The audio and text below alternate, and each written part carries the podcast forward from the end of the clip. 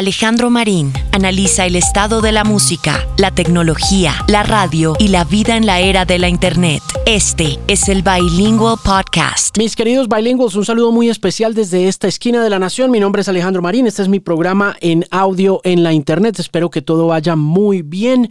Quiero agradecerles muy especialmente las descargas, las escuchas, los streams, todas las posibilidades que me dan de poder acompañarles en lo que sea que hagan cuando escuchan este podcast. Para mí es de verdad un honor poder contar con sus oídos en estas épocas en que la atención es tan escasa, ¿no? Es tan compleja también y tan difícil de conseguir. A todos y a todas, muchísimas gracias y un agradecimiento muy especial a la Universidad Autónoma de Bucaramanga que me recibió en su campus la semana pasada para presentar el libro Historia Secreta de la Música delante de un público muy especial que me trató con muchísimo cariño y también al moderador, a Fabián Ortegón, quiero enviarle un abrazo enorme, un agradecimiento gigantesco por toda la atención y por todo el cariño que él y todo el equipo de la Universidad Autónoma de Bucaramanga en la Feria del Libro me otorgó durante esas horas. De verdad que fue muy especial para mí poder contar con todo ese público, con toda esa gente que se acercó, que compró el libro, que lo firmó, o bueno, que me pidió que lo firmara. En fin, muchísimas gracias a ustedes de verdad. Ha sido muy emocionante regresar a Bucaramanga para una buena razón y también en honor a mi amigo Edwin Niño, fallecido el pasado 13 de julio por COVID allá. Pues fue muy emocionante estar con su familia y mostrarles los frutos de ese primer trabajo literario que fue un orgullo y que espero se repita en un segundo libro muy pronto. Vamos a ver si así sucede. Espero que todo vaya muy bien. Mi invitado de hoy es un personaje muy grande del hip hop latino y del hip hop iberoamericano. Está presentando una nueva canción que es el abrebocas de lo que será un grupo de canciones y de un trabajo musical muy interesante. La canción se llama De Pie, él se llama Nach. Mucha gente allá afuera lo conoce, lo admira, lo aprecia. En Colombia tiene muchísimos fans. Yo estoy acercándome muy incipientemente a la música de Nach, pero tuve la oportunidad de conversar con él desde su casa en Alicante hoy con motivo del lanzamiento de esta canción y me pareció un tipazo, un hombre sincero, honesto, con un talento natural muy bonito en todo el sentido de la palabra, de verdad que fue muy especial conversar con él sobre esta nueva canción, sobre su vida en pandemia, sobre sus nuevos hábitos, sobre su cambio de vida, sobre el momento por el que pasa el mundo, sobre la legalización de la droga, sobre Afganistán, sobre el medio ambiente y sobre muchas cosas más. Entonces, de veras que es una conversación que van a encontrar fructífera, provechosa y enriquecedora. Su nueva canción se llama De Pie y él es mi invitado muy especial a este nuevo episodio del Bilingual Podcast. Aquí está mi conversación con Nach.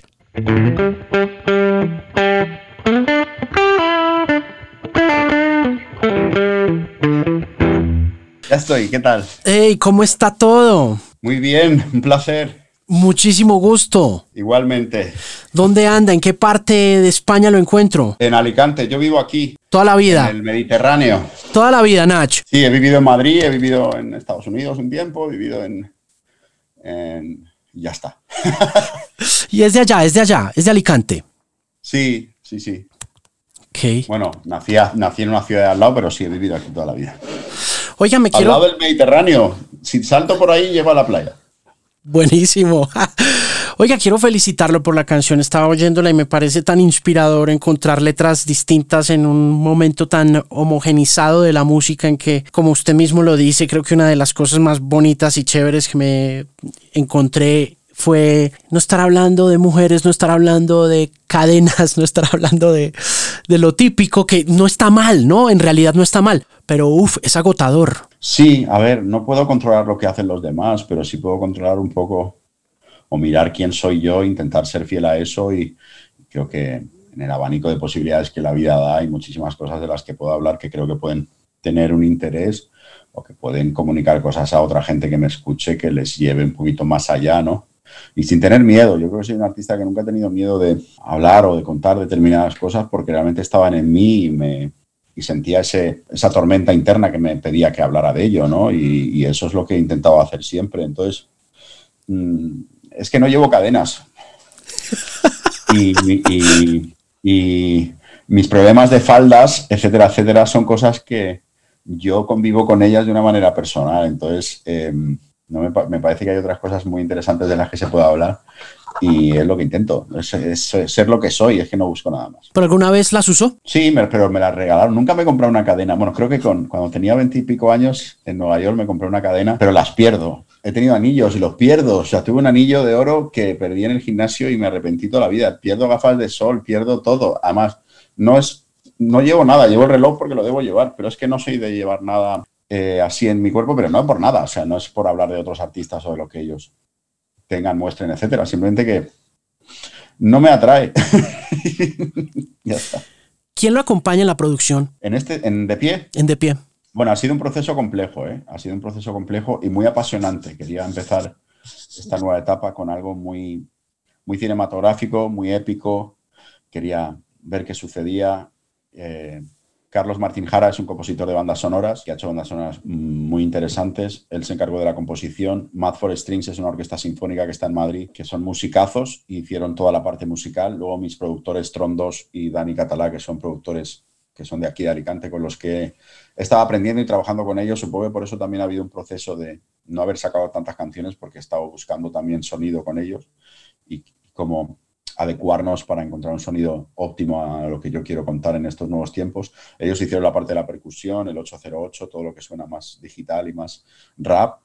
Max Migling, que es un ingeniero que ha, bueno, que ha mezclado un montón de cosas y es un ingeniero con, una, con un respeto increíble y una calidad brutal. Hizo la, la mezcla y el mastering, todo el equipo de Universal trabajando conmigo, mi manager.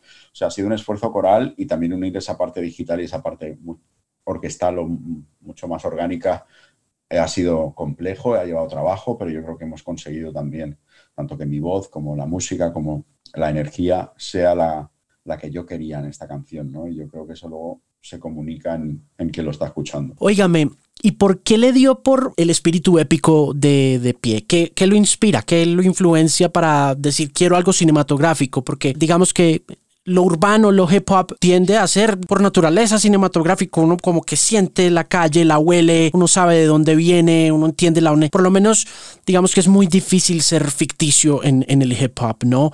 Eh, sin que uno como usuario, como consumidor se dé cuenta.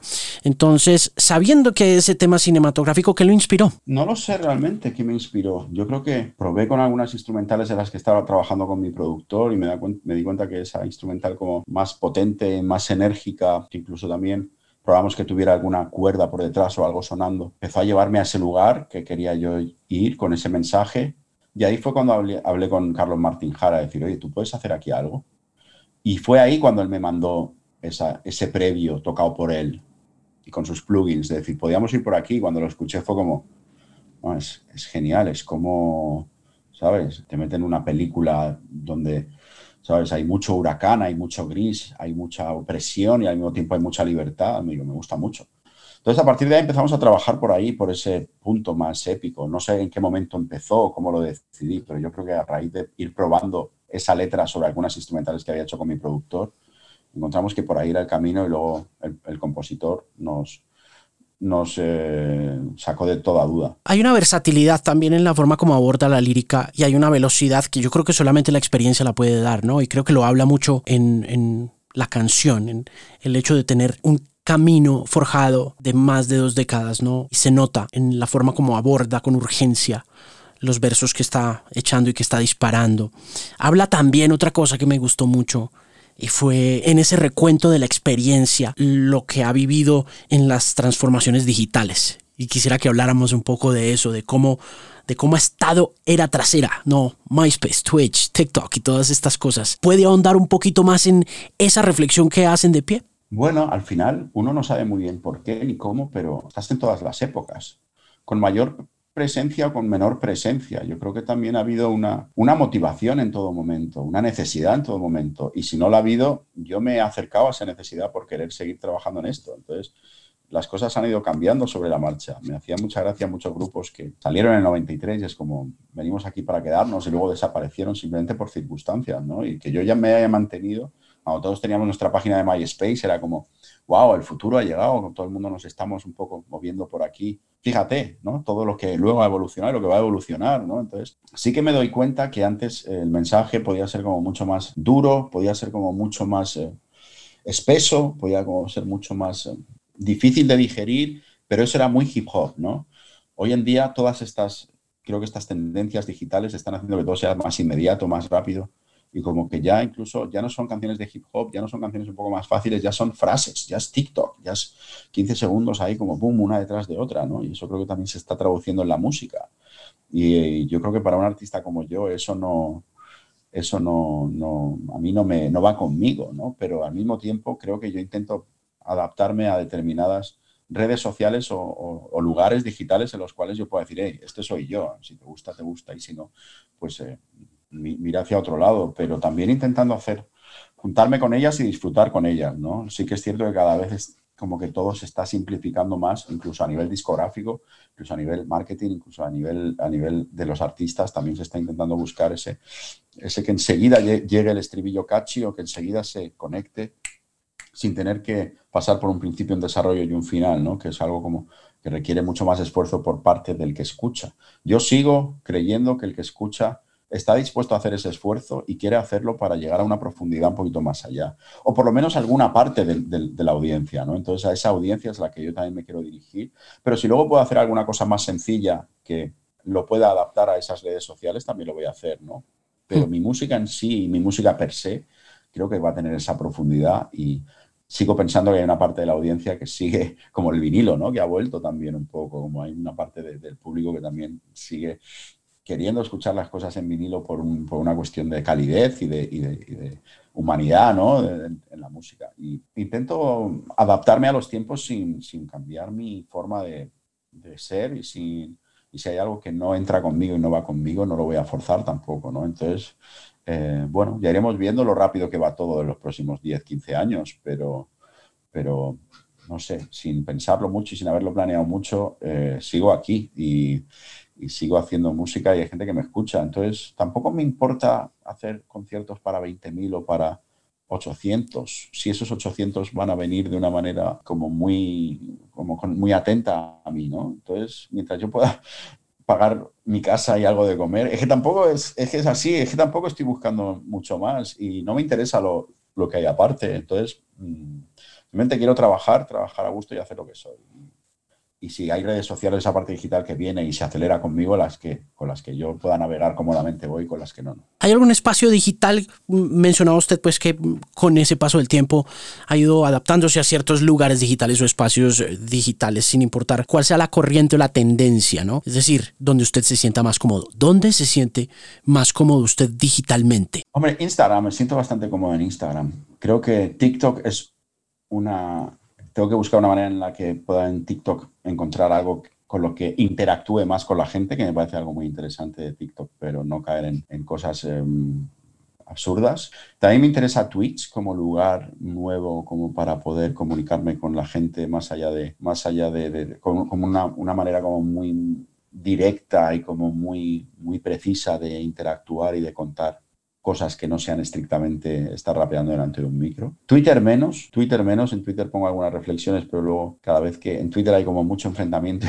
que pones algo es que la gente se ofende. No sé, no siempre, ¿no? También me parece que Twitter ha sido muy importante en determinados movimientos sociales y eso lo acepto. Yo creo que Instagram y, y sobre todo, bueno, YouTube también como lugar para colocar mis videoclips. Y no sé, no sé, hay, hay otras como Clubhouse, donde los artistas, eh, no sé si la conoces, en Clubhouse los artistas pues, comparten con una especie de micro abierto, comparten reflexiones y cuestiones de la industria, etcétera, y eso me parece interesante y bueno, siguen habiendo. Nach, ¿cómo lo afectó la pandemia? Me afectó. Me afectó porque yo acabé una relación, de repente vine a mi casa en Alicante y me, me encontré solo entonces, eh, de repente cuando dije, bueno, pues solo, ¿cuánto tiempo tengo que quedar solo en mi casa? Creo que el videoclip de, de, Pie refleja eso, yo creo que refleja un poco todo lo que hemos pasado, estar en esa habitación física y emocionalmente muy limitados, ese reloj pasando, retrocediendo, me sentía así, ¿no? Eh, sobre todo una sensación de que me estaba alejando de, del Natch artista, cada vez que ese Natch artista se iba alejando. Escribía, hacía cosas, pero no compartía mucho más con nadie, ¿no? Más allá de Zooms y, y FaceTimes pero me fui alejando de esa sensación de ser artista y, me sentí un poco vacío, me sentí un poco... Mm, dudaba, ¿no? Discutía mucho conmigo y dudaba de que fuera a volver a ser el mismo. Todo el mundo estaba en redes sociales haciendo cosas a, saco. A mí al principio me apeteció, pero luego desconecté porque no, mi autoestima no estaba en su sitio. Bueno, pasé, pasé por la montaña rusa de ahora estoy bien, ahora estoy mal, ahora estoy bien, ahora estoy mal, ahora estoy bien, ahora estoy mal, por la, por la que creo que muchos hemos pasado aprendí mucho de mí, estudié idiomas, estudié un montón de cosas, leí mucho, eh, me intenté alimentar, hice mucho ejercicio también, cosa que me vino muy bien a nivel mental, pero eh, creo que la parte final de esta pandemia, que ha sido este 2021, este principio del 2021, para mí ha sido la peor. No sé por qué, porque cuando todo el mundo parecía que estaba viendo la luz, yo me había acostumbrado a una serie de hábitos mucho más antisociales y creo que eso me costó luego volver a, socializar y volver a abrirme a la gente, en mi entorno sobre todo. Y eso ha sido raro que te cagas. ¿Ha hecho terapia? No, como tal no. ¿Nunca has sentido, por ejemplo, con la pérdida de la relación que era necesario, no sé, conversar con alguien, con un profesional, con un especialista? Porque eso como que a los hombres nos cuesta, ¿no? Sinceramente a mí no me cuesta y lo he hecho en muchas otras épocas de mi vida. ¿eh? Ok. He ido a varios tipos de terapia, terapias más confrontativas. He hecho MDR, no sabes lo que es el MDR. No. Pues también le digo a la gente que investiguen un poco y es, es, una cosa muy curiosa porque funciona por los dos lados del cerebro, hay una especie de tic-toc, tic-tac, tic-tac en, en, las dos partes de vas mirando de un lado a otro. Cono, es mucho más complejo que todo eso, no que la gente tampoco se vaya a reír ahora mismo, pero el MDR lo que hace es te distancia del problema y lo puedes ver con perspectiva. Es, me parece una terapia bastante interesante que también la hice. He hecho terapias en mi vida, nunca he tenido miedo o decir, porque voy a hacer una terapia? No me hace falta. Siempre he pensado en la otra parte, si no me va a quitar nada, me va a aportar, ¿no? Pero en esta época no, no lo he hecho. No lo he hmm. hecho. Creo que había una parte mía que tenía, yo sabía cuál iba a ser mi proceso y sabía dónde estaba un poco la luz al final del túnel y, yo sabía que iba caminando hacia ella, pero necesitaba mi tiempo también y mi manera de hacerlo, ¿no? Entonces, eh, yo, me, yo ahora la verdad es que ya me encuentro, si no bien, mucho mejor. O sea, no es que me encuentre bien, es que me, encuentro mucho mejor de lo que esperaba. Entonces, si a mí me ha ayudado algo más allá de las terapias y más allá de la música, que también me ha ayudado mucho, es hacer deporte. La endorfina de salir a correr, de ponerme a hacer flexiones, de hacer entrenamiento funcional, de con mi propio cuerpo ir haciendo fuerza, me ha servido también para estar mejor físicamente y mentalmente mucho más feliz. Entonces, creo que a veces todo se reduce a una cuestión de química en muchos aspectos. Y si generamos endorfinas y dormimos bien por la noche, al final nuestros pensamientos no se vuelven tan obsesivos ni tan cíclicos. Y a partir de ahí puedes ir avanzando, ¿no? porque dentro de ese círculo vicioso de, pensamientos, cuando tienes ansiedad, cuando estás en, un momento como más oscuro, que yo he pasado por él, pues eh, no eres capaz de salir de ahí, pero hay determinadas cuestiones químicas que realmente ayudan. Nunca he probado la psiquiatría, o sea, nunca me he medicado ni he tomado nada en ese sentido. Bueno, algún relajante muscular, algún lorazepam en algún momento. Muy puntual, pero ya está. Entonces, esa ha sido mi manera de, de enfocarlo. ¿Alimentación? También. No soy, o sea, yo como mucho, me gusta mucho comer, me gusta mucho la cerveza. Beber cerveza es una cosa que es mi pasión, pero he intentado comer, no, no comer menos ni hacer dieta, sino comer comida más de verdad. Y, y sobre todo comprar mejor. Lo que compro y lo que tengo en mi frigorífico, que sea comida de verdad, no mierda. Esa es la base. Eso es complicado, ¿no? Tener un, refrigerador, una nevera saludable, no es fácil. Es complicado. Es verdad, tú lo has dicho, es complicado. Me ha costado muchas veces, pero bueno, a veces un helado de Häagen un Ben Jerry's cae, ¿sabes? O cualquier otra cosa, cualquier capricho, pero he aprendido a equilibrarme porque ya mi cuerpo se acostumbró a comer un poco mejor cuando comes peor, lo notas y te sientes mal, ya no, ya, ya no una cuestión de conciencia, sino una cuestión física. Y creo que me he acostumbrado a comer menos, he dejado el pan, he dejado toda la alimentación industrial, no siempre, hay veces que sí me apetece como, pero he, tenido esa ese chip en mi cerebro cambió a ir a un supermercado y decir, esto no es comida, esto no es comida, esto no es comida, esto es comida, esto no es comida, esto es comida. ¿No? Y eso es un cambio que no sé por qué ha llegado, pero me ha sucedido. Óigame, le iba a preguntar por, por, el consumo de cerveza. ¿Cómo lo mide? ¿Cómo, cómo organiza? Cuando a uno le gusta la cerveza, ¿cómo, cómo tomar cerveza sin emborracharse? Digamos, para muchos, para muchos es complicado, ¿no? Es complicado. Eh, a ver, depende con quién esté. Si estoy en una convención con una compañía de gente que no conozco mucho, no me voy a beber seis cervezas. Pero si estoy con amigos en una comida, me bebo un par cuando veo que ya estoy un poco en un tono que no que me estoy pasando. Normalmente tomo cerveza mientras como o ceno. Eso sí. No me gusta beber en mi casa solo. O si vienen amigos a casa o lo que sea, sí. Pero en casa solo no suelo yo beber. Pero en cuanto hay alguna reunión social y tal, aprovecho para beber cerveza. Este verano, vamos, me he bebido cerveza por un tubo, pero, pero mm, no soy el típico que se emborracha y que se le va la olla, no. Cuando hay un punto que digo, ya, está bien, paro. Entonces, no sé, es una, es una cuestión de probar cervezas diferentes, probar texturas diferentes, probar tipos y disfrutarla. Y, y cuando hace calor, y estás cerca de la playa, hermano, una cerveza fresquita es una bendición. Sí, absolutamente. Vea, y hablando de sueño, ¿siempre ha dormido bien o los hábitos también han sido adquiridos en la medida en que ha madurado y ha crecido y, se ha vuelto más sabio? He dormido fatal en muchos momentos de mi vida. De hecho, también es algo que tuvo que ver con la ansiedad y a lo mejor hay gente que esté de acuerdo o no. A mí me afectó fumar marihuana, me afectó por las noches estar despierto y escribiendo y levantarme a la una de la tarde, me afectó no tener un orden establecido de horarios. Los artistas también nos pasa eso, no tenemos un jefe o no tenemos que ir a una oficina a trabajar. ¿no? Todo eso me afectó, yo pesaba 90 y muchos kilos y al final peté.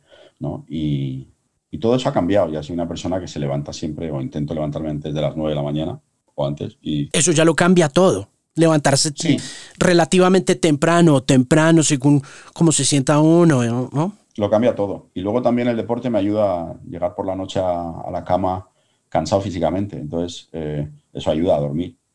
Y no sé, leí, ¿era, ¿era Bill Gates? No, no sé si era Bill Gates o era el de, Apple. Em, ¿Steve Jobs o Tim Cook? Steve Jobs y toda su crew que tenían esta historia de levantarse a las 5 de la mañana para a partir de ahí aprovechar el día un montón. Era como ese proceso de dormirse a las 10, 11 de la noche y levantarse muy pronto por la mañana y el día les cundía mucho más. Nunca lo he conseguido, pero sí he intentado llevar hacia atrás un poco ese momento en el que me despierto para, para intentar aprovechar el día y, y ya no me veo despertándome a las 11 de la mañana, a las 12. Eso era una cuestión un poco más infantil, supongo.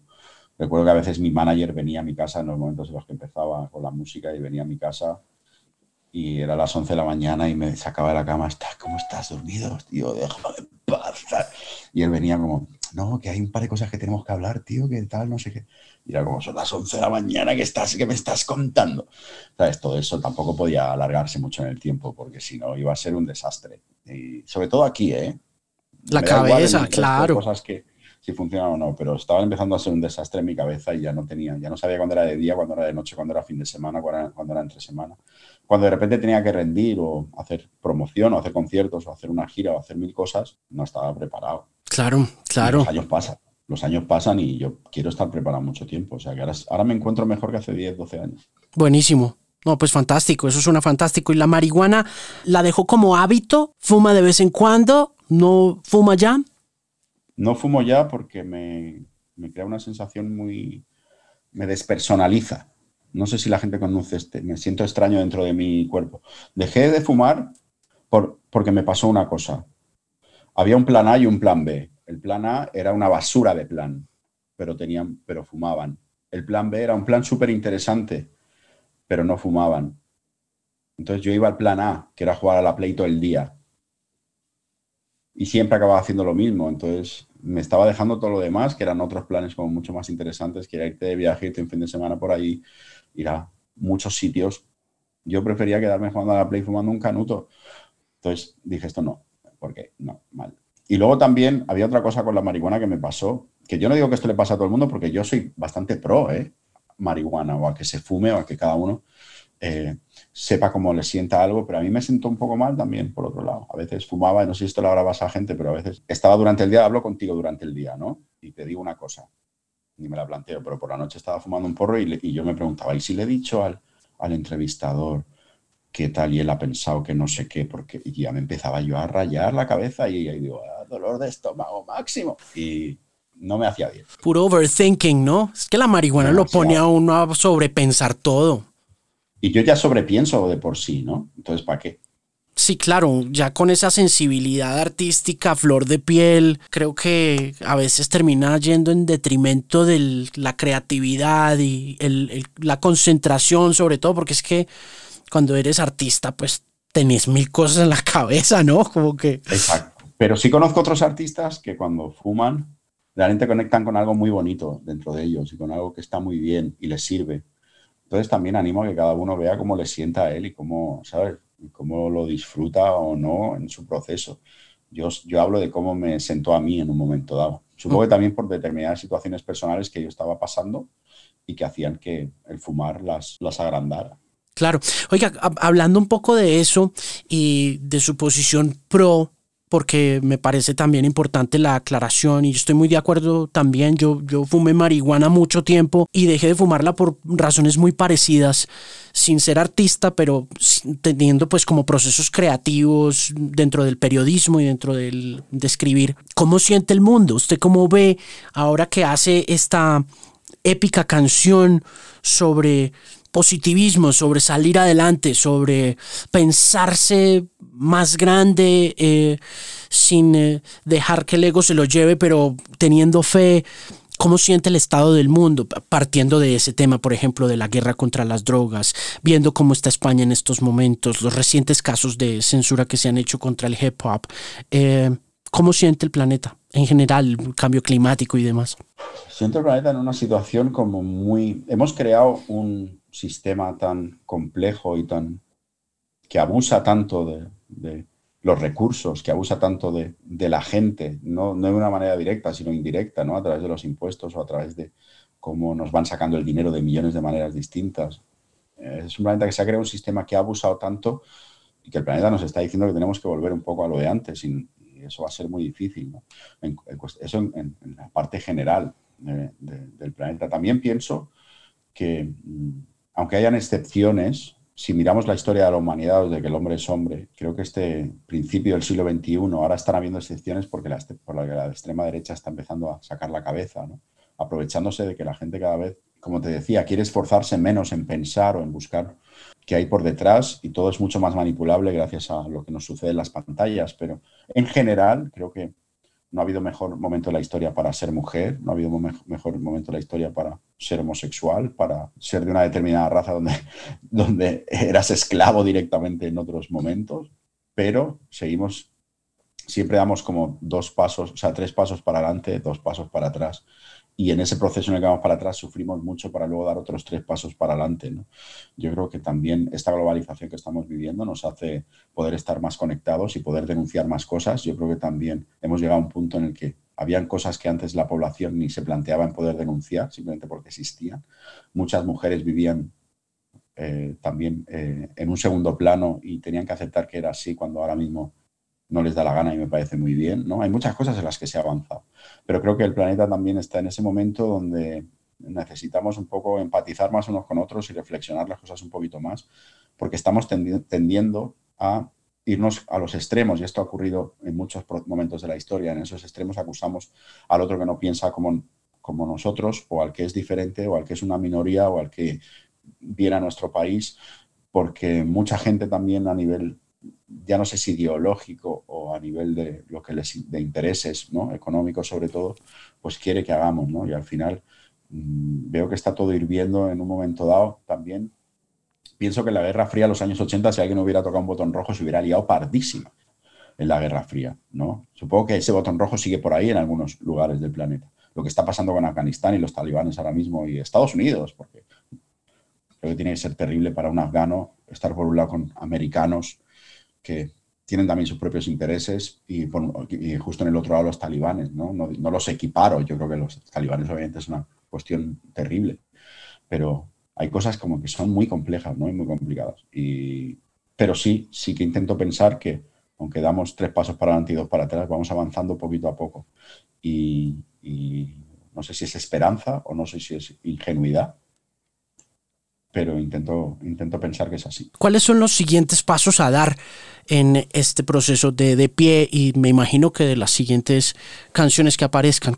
¿Qué está en la agenda? Bueno, tengo mi idea es sacar seis singles en los próximos meses. Este es el primero. Tengo también varias colaboraciones bastante interesantes con las que de, artistas que no voy a decir, con los que voy a colaborar. Luego tengo un disco el año que viene que estoy también trabajando en él, que ya veremos cómo lo voy ejecutando. Y, sobre todo tengo ganas de hacer mucha música, que he estado haciendo un montón también, y he estado, como te he dicho, trabajando en ella. Seguir mostrando esa música, tener más continuidad, tener más fluidez a la hora de hacerla y seguir viviendo ese proceso, ¿no? Como ha sido ahora con De Pie, que para mí ha sido una satisfacción mostrarla al público y poder hacer el videoclip y, y tenerlo por ahí. Y es como ese Nach ha vuelto, pero es que Nach no se ha ido a ningún lado, pero seguir con esa continuidad, esa es mi idea. También he estado en otros momentos de mi vida más cerca de la poesía porque era algo que necesitaba hacer, pero ahora me apetece estar más cerca del rap porque es algo que necesito hacer. ¿Cómo está el rap en general? ¿Cómo lo siente?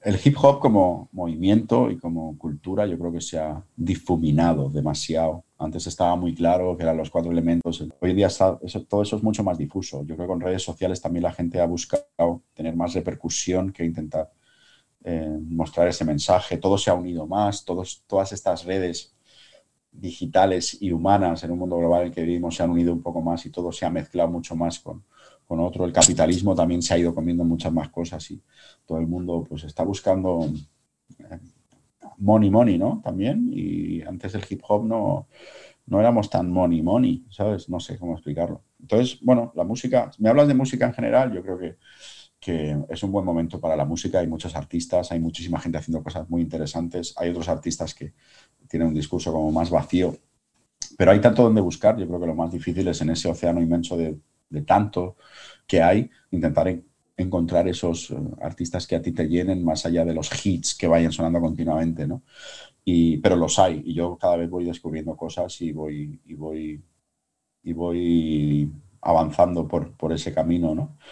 Y, supongo que eso también se verá reflejado con artistas en los que colabore eh, tanto próximamente con el próximo disco como en los próximos años. ¿Se está planeando gira? Planear es una palabra que en esta época la he dejado fuera de mi vocabulario. planear, no sé ya qué es planear. Eh, a ver, nuestra intención es ir a Colombia pronto y estamos trabajando para ir a Colombia pronto. Eh, otros países también, obviamente, pero creo que vais a escuchar la palabra Nachi Colombia como muy prontito y eso me hace muy feliz, por ejemplo. Eh, pero hay otras partes que yo creo que también la gente tiene que ser, y lo está siendo, mucho más comprensiva a la hora de... Yo he, hecho, eh, he lanzado alguna gira y la, y la he... Eh, como la he puesto, ¿no? Para que la gente la viera. Estas son las fechas de mi gira, luego la he tenido que cancelar por el puto COVID, ¿no? Entonces, ha pasado varias veces. Y entonces, mm, habrá gira, no sé cuándo ni de qué manera. Yo he hecho seis conciertos este verano, los he disfrutado un montón, a ver qué pasa este otoño y después de este otoño veremos qué pasa en el 2022. Pero quien me siga en mis redes, en Nat soy yo, en, Instagram, en Twitter y en mi Facebook, en, en mis redes, pues ahí iré mostrando todo lo que vaya sucediendo. Maravilloso, lo esperamos, lo esperamos por acá. Muy bien, muchas gracias, de verdad. Le mando un abrazo enorme, muy fuerte. Muchas gracias por estos minutos, está bellísima de pie. Y muchas gracias a ti por la entrevista, que ha estado muy interesante. Muchísimas gracias. Un abrazo, cuídese mucho. Chao. Chao, chao.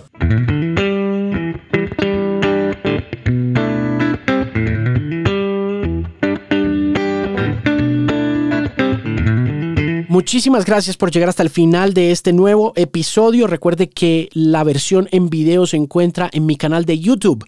Visite el canal, suscríbase si no lo conoce, Alejandro Marín en YouTube, active la campanita y esté pendiente de cualquier contenido que pueda aparecer. Ahí va a haber opinión, comentarios, análisis, conversaciones con gente muy interesante. Y para todo el contenido que hace Alejandro Marín puede visitar alejandromarin.com, una voz confiable en la música. Nos escuchamos en una próxima ocasión. Nuevo, muchas gracias. Hablamos.